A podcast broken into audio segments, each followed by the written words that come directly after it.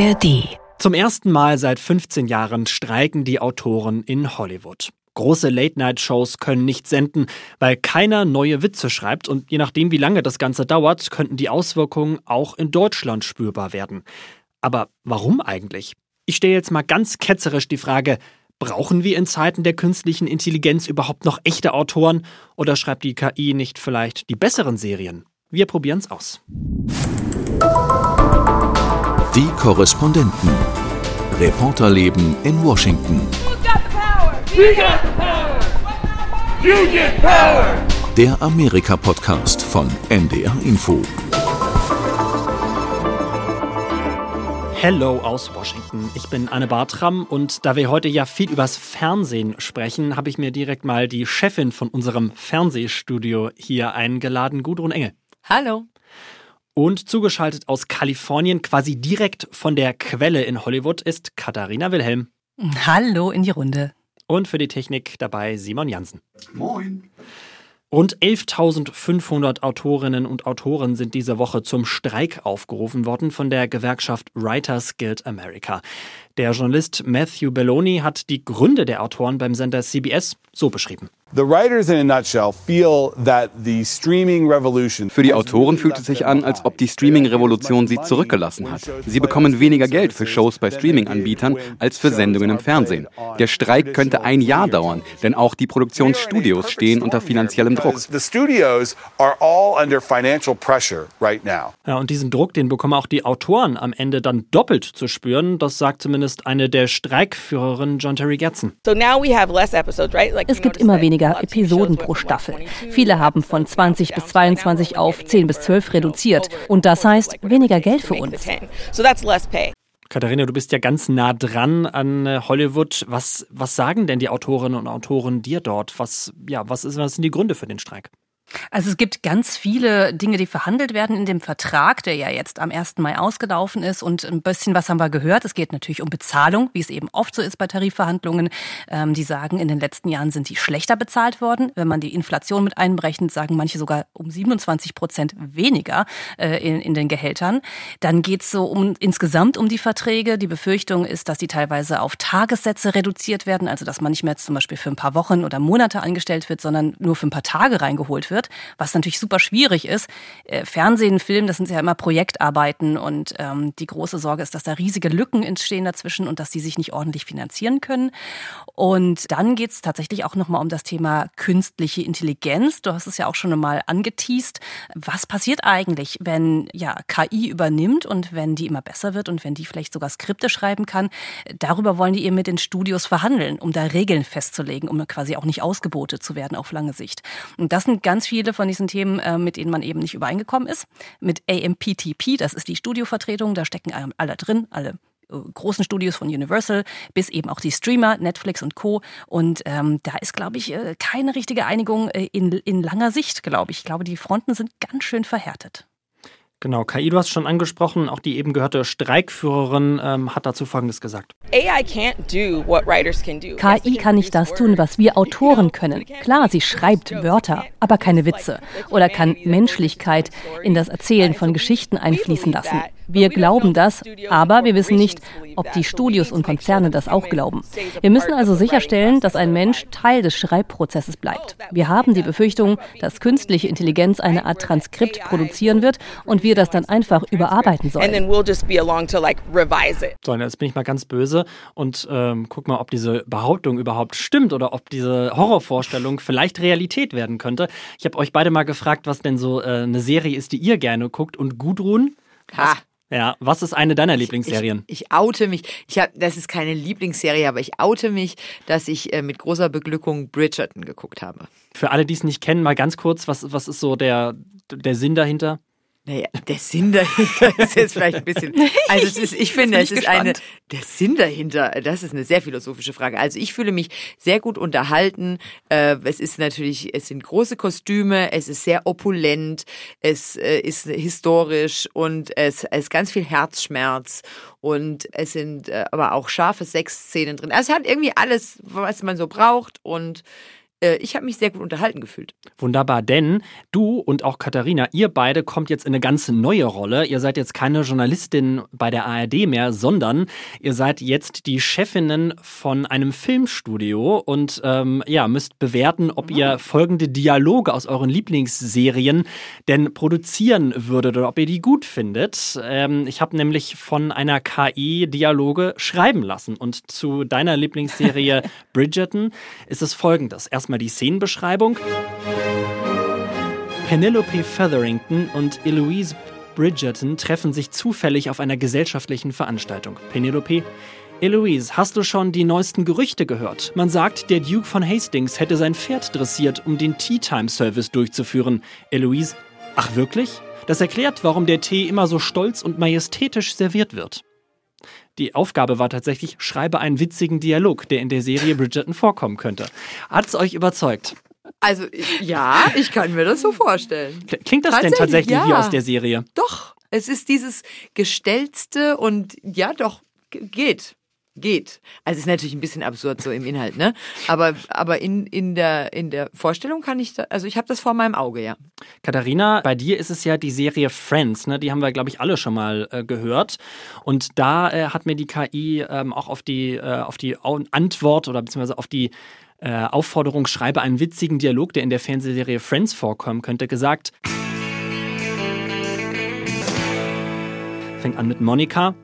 Leute, ihr werdet nicht glauben, was mir gestern passiert ist. Ich habe mich aus Versehen für einen Marathon angemeldet. Chandler antwortet, Oh, echt jetzt? Bist du tatsächlich gelaufen, Monika? Nun, ich habe angefangen zu laufen, aber dann habe ich einen Kaffeeshop gesehen und beschlossen, dass es ein Zeichen des Universums war, dass Laufen nichts für mich ist. Daraufhin Chandler. Ich erinnere mich, ich habe einmal versucht, Yoga zu machen, aber dann habe ich entdeckt, dass im Fernsehen eine neue Folge von Baywatch lief.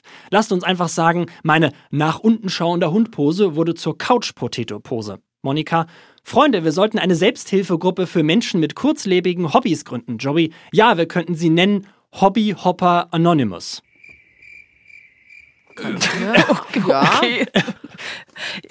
Kann, kann ich mir auch. Ja. Also ich, ich hab's, ich hab's vor ja. Augen. Katharina, du ja, bist ein bisschen skeptisch. Es wäre jetzt aber nicht der beste Witz auf, aus Friends. Der hätte, also Chandler ist ja, der, ist ja der Witzemann. Und der, der, der hätte mir was. Der, ja, aber warum nicht? Okay, es ist ein Ja, why not? Ich sag mal, why not? Könnte man machen und man würde sagen, da haben sich aber die Schreiber nicht so viel Mühe gegeben. Genau, ich würde sagen, kann man machen, aber auf lange Sicht reicht das nicht aus. Okay, gut. Also halten wir fest, äh, die Autoren müssen auf jeden Fall nochmal an die konkreten Dialoge ran. Also da werden sie bald nicht arbeitslos.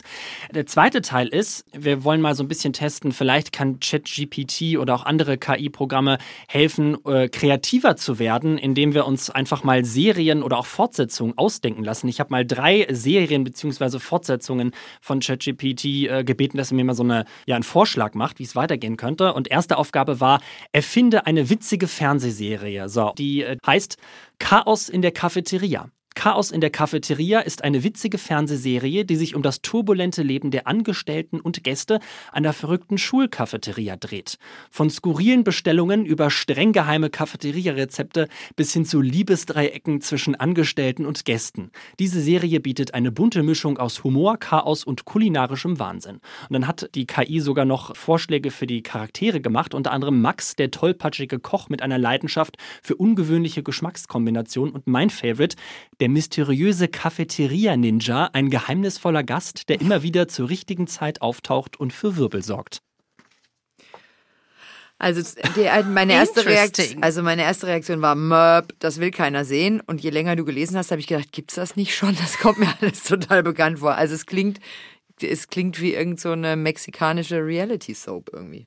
Mich erinnert das an Community, äh, an diese, äh, ich weiß nicht, ob das jemand noch kennt, das ist eine Comedy Show und die spielte immer in so einem Community College, was ganz lustig war.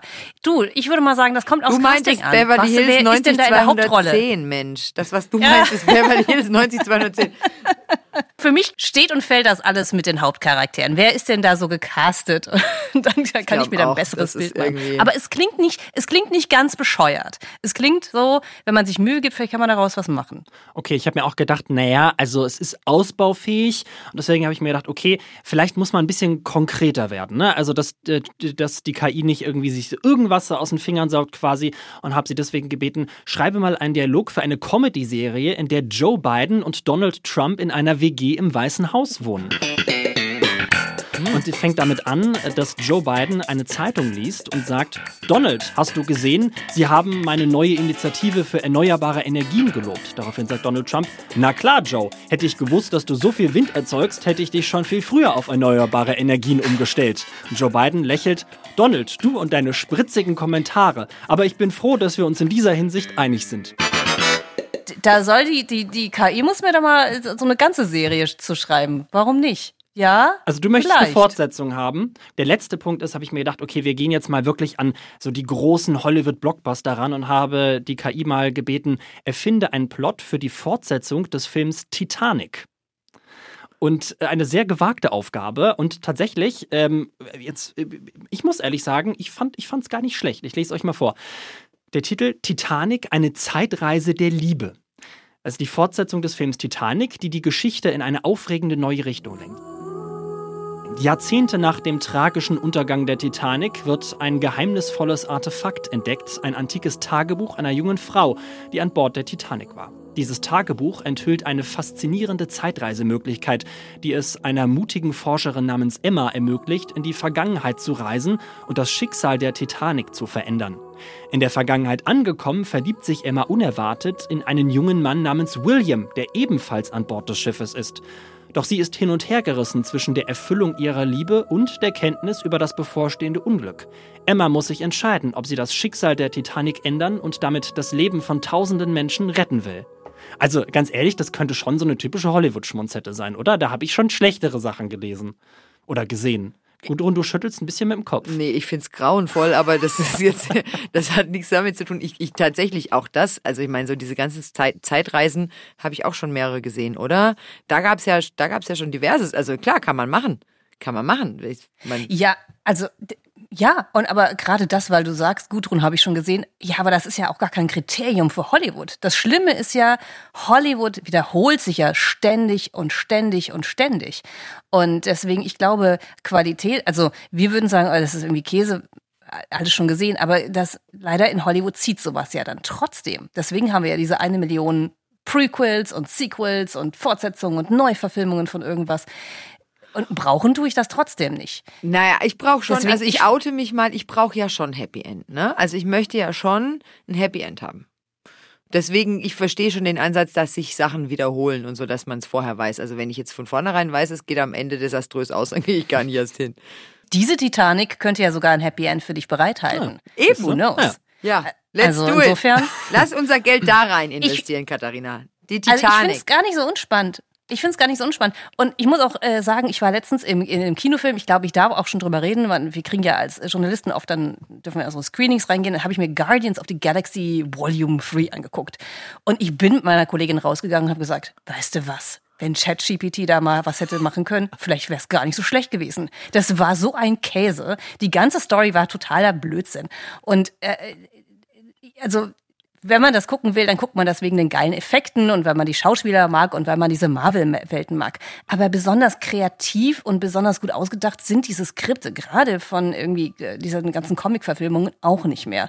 Da haben wir uns echt gefragt, vielleicht ist das gar nicht so schlecht, wenn die KI nochmal auf einen besonders äh, guten Dreh kommt bei diesen Geschichten. Also ich, ich, und ich glaube auch persönlich, dass das so kommen wird. Ich glaube natürlich, wenn die Studios gucken, dass sie KI einsetzen und fürs Feintuning eben natürlich Menschen einsetzen, weil die dann vielleicht doch die besseren Dialoge schreiben oder einen besseren Blick dafür haben.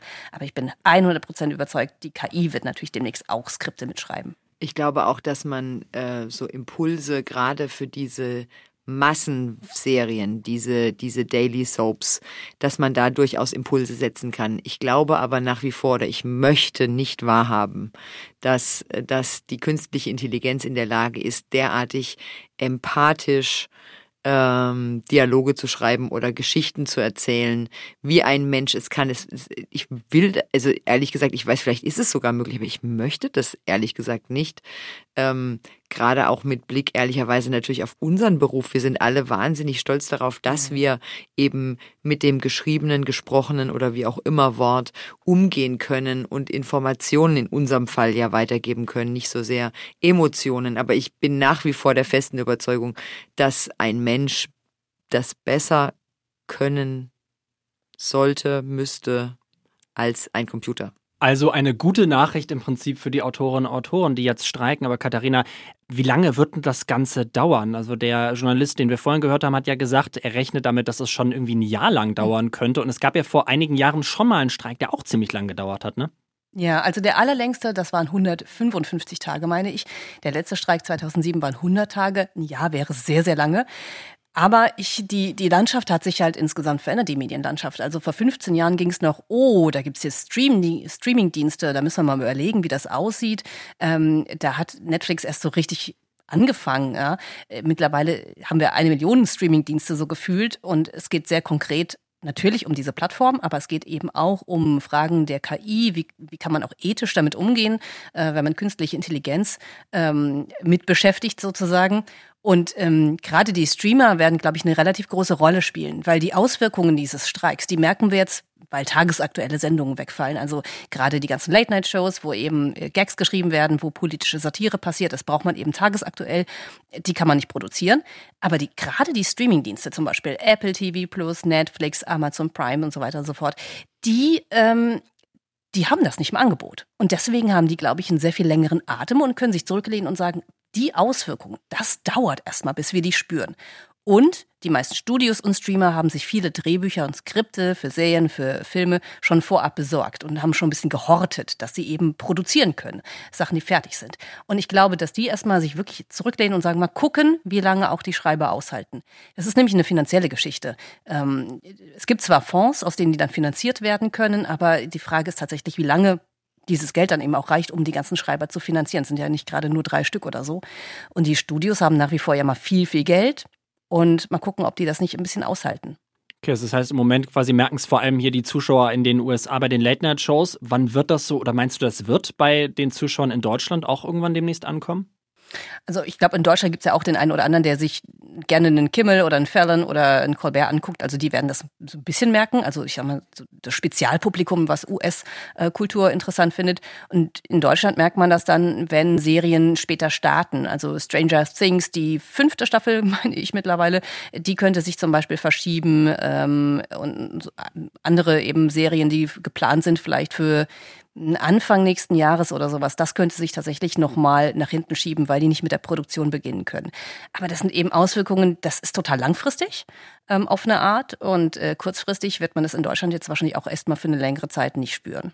Ich glaube aber trotzdem, dass allen schon klar ist, was da ähm, was da auf sie zurollt, weil so viele eben ein Abo haben. Also ich habe jetzt nur die Zahlen für die USA gelesen, aber da ist es so, dass 85 Prozent der Haushalte mittlerweile ja ein Abo von mindestens einem Streamingdienst haben, mindestens einem. Und jetzt oute ich mich mal, ich meine, wir sind vielleicht ein bisschen weird, aber wir haben sie alle. Ja, also wir, wir haben Disney Plus, wir da machen wir hier eigentlich gerade Werbung, ne? Wir haben Disney Plus, wir haben, haben Amazon Prime, wir haben Netflix, äh, Hulu etc. etc. Und es ist ja in Deutschland auch immer verbreiteter, ohne dass ich da jetzt konkrete Zahlen hätte, aber ganz viele, zumindest in meinem Umfeld und Freundeskreis, haben auch Streamingdienste und die werden es auf jeden Fall merken. Aber trotzdem sagen ja die Streamingdienste von sich selbst irgendwie oder beziehungsweise ähm, wird ja jetzt teilweise eingeführt, dieses Konto teilen und so, dass das nicht mehr gehen soll. Ich weiß nicht, Katharina, stecken die denn auch in einer großen Krise, obwohl ja jetzt gefühlt irgendwie jeder mindestens ein Abo hat? Also es ist natürlich so, dass es gibt eine große Konkurrenz und eine Konkurrenz bedeutet eben auch, dass man ein bisschen sehen muss, wo man bleibt. Netflix hat im letzten Jahr ja zum ersten Mal ähm, Abonnenten verloren, kurzfristig, die haben es dann wieder aufgeholt, aber das war schon dann erstmal interessant und auch ein kleiner Schock, weil Netflix ansonsten so als Platzhirsch immer als unheimlich erfolgreich galt. Und das hat natürlich bei so vielen Streamingdiensten und ich oute mich, ich habe auch alle, äh, weil ich einfach berufsbedingt auch irgendwie alles gucken muss. Ähm, das ist eine ähm, schöne Entschuldigung. Ja, schrecklich ist das, ganz furchtbar, schlimmes Schicksal, so ungefähr. Ähm, aber natürlich muss man sich Gedanken machen, weil auf der anderen Seite die Menschen auch nur so und so viel Geld im Portemonnaie haben. Um, und vielleicht dann auch mal überlegen müssen, welchen Streamingdienst kicken wir dann auch wieder. Und ähm, auch deswegen zum Beispiel überlegt ja Netflix, wie können wir die Leute locken? Auf der einen Seite, die wollen ja auch zum Beispiel ein werbebasiertes Angebot gibt es ja jetzt. Ähm, das ist das eine. Auf der anderen Seite wollen sie wieder mehr Geld reinholen, eben weil diese Kontoteilung nicht mehr funktioniert. Also man merkt schon, dass da was in Bewegung ist und dass die auch nach den Kosten gucken müssen. Es ging jetzt in den vergangenen Jahren immer vor allem um Wachstum, also mehr Abonnenten, mehr Abonnenten bekommen. Aber jetzt geht es natürlich auch darum, äh, nochmal die Kosten zu kontrollieren. Und deswegen haben auch viele Streamer Netflix, äh, aber auch HBO Max und so weiter und so fort, äh, haben auch diverse Projekte gecancelt. Wir erinnern uns vielleicht noch an Bad Girl, das ist ein Film, der sollte rauskommen, der war eigentlich schon fertig. Schon Den haben die erst gar nicht mhm. rausgelassen ja, total verrückt, denkt man sich. Äh, hat aber auch dann einfach äh, Gründe. Und ich glaube, dass dieser Streik jetzt auch genutzt wird, um einfach auch mal Tabula rasa zu machen, um auch Projekte auszusortieren, auch Autorenverträge vielleicht zu kündigen und zu schauen. Und ich glaube, dass die Studios das auch jetzt teilweise zum Vorteil nutzen, um zu gucken, wo können wir denn da vielleicht noch ein bisschen Kosten einsparen. Also vielleicht genau das Gegenteil von dem, was die Autoren eigentlich wollen. Vor allem, weil man ja auch sieht, dass ja zum Beispiel Disney jetzt gerade wieder mehrere tausend Menschen auf die Straße gesetzt hat. Also ich glaube auch, dass da mittlerweile so eine Konsolidierung bei allen einsetzt, weil sie merken, sie haben sich nach Covid ganz gut erholt. Ähm, aber trotzdem ist der Wachstum, die Wachstumskurve nicht so steil wie vorher. Hm. Welche Reaktionen gibt es denn auf das Ganze, Katharina, bis jetzt schon? Also es gibt ja die, es gibt viele prominente Stimmen, die sich äußern. Dazu gehören dann eben auch so Late-Night-Show-Hosts wie äh, Stephen Colbert, Jimmy Fallon. Ähm, die sind äh, sehr solidarisch und sagen auch, sie verstehen das. Viele von denen sind ja selbst in Gewerkschaften drin. Übrigens dann nochmal der Einschub, Gewerkschaften in Hollywood sehr stark, auch sehr erfolgreich gewesen in der Vergangenheit, vielleicht auch im, im Kontrast zu anderen Branchen in den USA, was ich immer wieder ganz spannend finde. Ähm, also man ist da sehr solidarisch auf der, ich sag mal, auf der Macher- und auf der kreativen Seite ich war ähm, auch jetzt die Tage bei eben Streiks draußen, da merkt man schon, die Leute fahren vorbei und hupen und finden das alles gut. Die Studios, die Netzwerke, die halten sich sehr zurück, weil die eben, eben am anderen Tisch sitzen und die lassen nicht so viel raus, da gibt es wenig Kommentare. Und ich glaube, das hat eben auch mit dieser Strategie zu tun, dass sie sich jetzt erstmal Zeit lassen und auch Zeit erkaufen und schauen, wie lange der Atem ähm, der Gewerkschaft tatsächlich jetzt ist. Wir bleiben in der Medienbranche, wechseln aber die Perspektive und äh, gehen zu einem Ereignis, was vor einer Woche stattgefunden hat, und zwar dem White House Correspondence Dinner, wo ja so die prominentesten der prominenten Journalisten hier zusammentreffen und auch Abendessen konnten mit Joe Biden. Und wenn die prominentesten der prominenten Journalisten hier in der Stadt zusammenkommen, dann darf natürlich Gudrun Engel dabei nicht fehlen. Wie war's denn? Ah, das ist schön, wenn du das so sagst, ja. Also vielleicht, äh, ich möchte mal vorneweg schicken. Also das White House äh, Correspondence Dinner ist eine sehr traditionelle Veranstaltung, die es seit knapp 100 Jahren gibt. Und alle wollen da natürlich hin und man kann sich auf, tatsächlich auf Tickets bewerben. Jetzt sind wir natürlich als, als ARD nicht so wahnsinnig wichtig. Das heißt, in den vergangenen Jahren haben wir nie Tickets bekommen. Ähm, so viel zum Thema, wenn die Wichtigen da sind, bin ich da auch. Und dieses Jahr haben wir eben zwei Tickets bekommen und das ist mir auch nochmal wichtig zu betonen, wir haben die privat bezahlt. Also die Tickets für dieses Dinner kosten 375 Dollar wow. pro Person. Und das ist aber quasi in Anführungszeichen für den guten Zweck, weil die, weil die White House Press Association oder das White House Press Corps damit Stipendien finanziert für Nachwuchsjournalisten. Die sind dort auch ausgezeichnet worden. Also nur mal so zur, so kurz zur Info. Also wir hatten dieses Jahr großes Glück und haben zwei Tickets bekommen, haben uns gefreut wie Schnitzel. Äh, ich war da mit meiner Kollegin Kerstin Klein.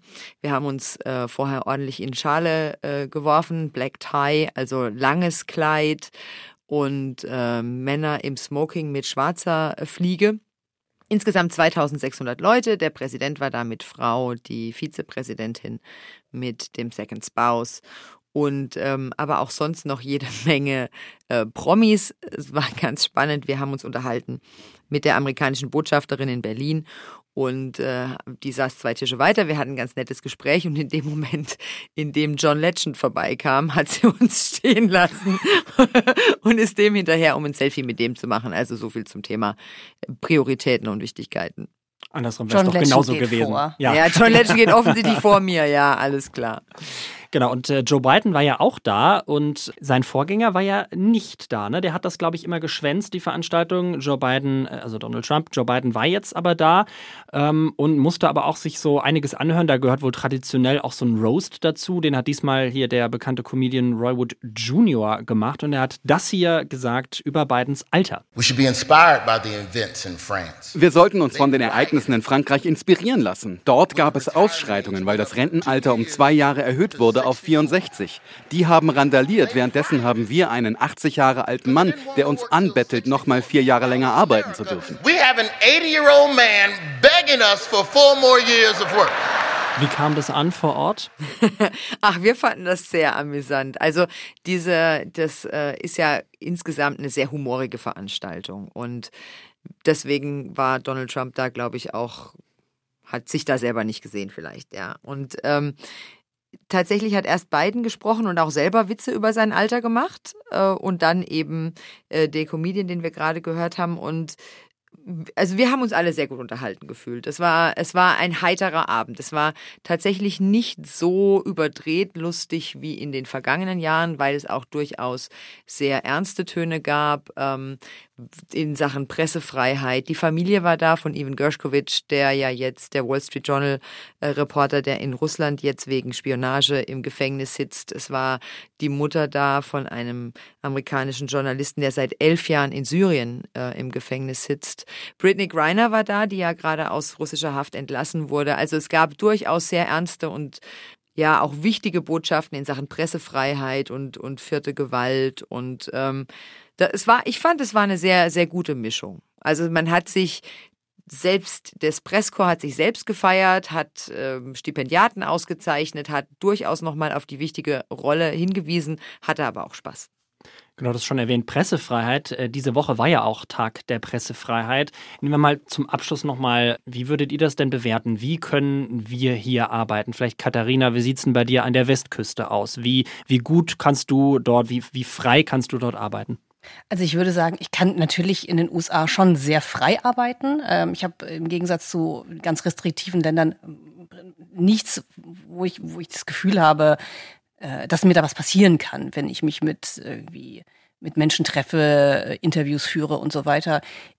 Aber natürlich kann ich auch nicht grenzenlos alles in Erfahrung bringen und das hat aber eher andere Gründe, dass eben große Tech-Konzerne zum Beispiel uns als nicht ganz so wichtig einstufen als deutsches Medium und dass es oft schwierig ist für uns da direkt ähm, ranzukommen.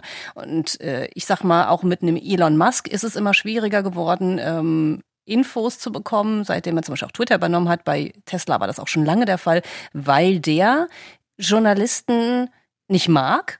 Es ist ja mittlerweile bekannt oder berühmt geworden, dass wenn man da eine Anfrage an die Presse E-Mail-Adresse stellt, dass man ein Kothaufen-Emoji zurückbekommt. Also so weit ist es dann eben. Und ich würde sagen, USA als Land ja gut und aber tatsächlich einzelne Konzerne und auch einzelne Menschen ähm, sehen Pressefreiheit vielleicht nicht ganz so als hohes Gut an. Und dann aber das, das sprengt natürlich den Rahmen dieses Podcasts.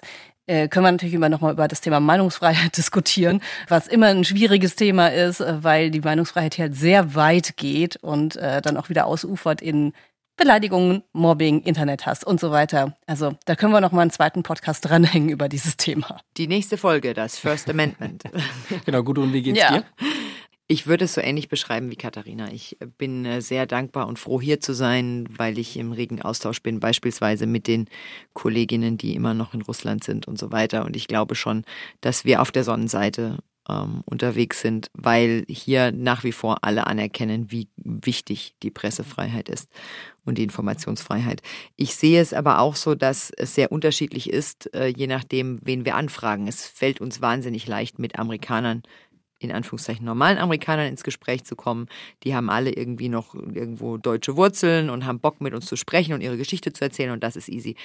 Wir haben aufgrund der Situation, dass wir ein deutsches Medium sind und deshalb nicht wichtig, wie Katharina sagt, eigentlich kaum eine Chance an wichtige Politiker ranzukommen. Die sprechen dann lieber mit dem Lokalsender bei sich zu Hause. WNDU 16 South Bend ist dann wichtiger, weil da der Wähler ist, äh, als jetzt das deutsche Fernsehen, auch wenn es bei uns Millionen Zuschauer oder Zuhörer sind. Insofern, ähm, das hat aber gar nichts so sehr mit Einschränkung der Pressefreiheit zu tun, sondern eher mit Zugang zu Informationen. Und dann kommt es mal drauf an, welchen Amerikaner du hast ich sag mal so, die Demokratenwähler, das ist immer einfacher. Hast du jemanden, der eher republikanisch geprägt ist, dann bist du ein bisschen grundverdächtig als öffentlich-rechtliches Medium, wenn du versuchst zu, versuchst zu beschreiben, wer du bist. Auch da spaltet sich natürlich die Medienlandschaft auch nochmal sehr. Aber auch, wie gesagt, das vielleicht nochmal ein Thema für, für die Fortsetzung. Die kann aber dann ChatGPT vielleicht schreiben. Genau. Na, wobei wir haben ja gemerkt, so ganz so einfach ist es dann doch nicht und weder die Autorinnen und Autoren noch wir sind bald komplett unseren Job los. Vielen Dank, Katharina. Vielen Dank, Gudrun. Vielen Dank natürlich auch fürs Zuhören und an Simon an der Technik. Die ganze Folge zum Nachhören gibt's auf ndr.de slash die Korrespondenten oder in der ARD Audiothek. Und ich sage Bye bye aus Washington. Die Korrespondenten. Reporterleben in Washington der Amerika-Podcast von NDR Info. Hallo, ich bin Anna Engelke. Und ich bin Kai Küstner. In unserem Podcast Streitkräfte und Strategien schauen wir auf den Krieg gegen die Ukraine. Verändern die Kampfpanzer aus dem Westen jetzt den Krieg? Wie reagiert Russland auf die Offensive? Und welche Interessen hat eigentlich China? Wir ordnen die Nachrichten ein und reden in unserem Podcast mit sicherheitspolitischen Experten. Hören Sie gerne rein und abonnieren Sie Streitkräfte und Strategien, zum Beispiel in der ARD Audiothek.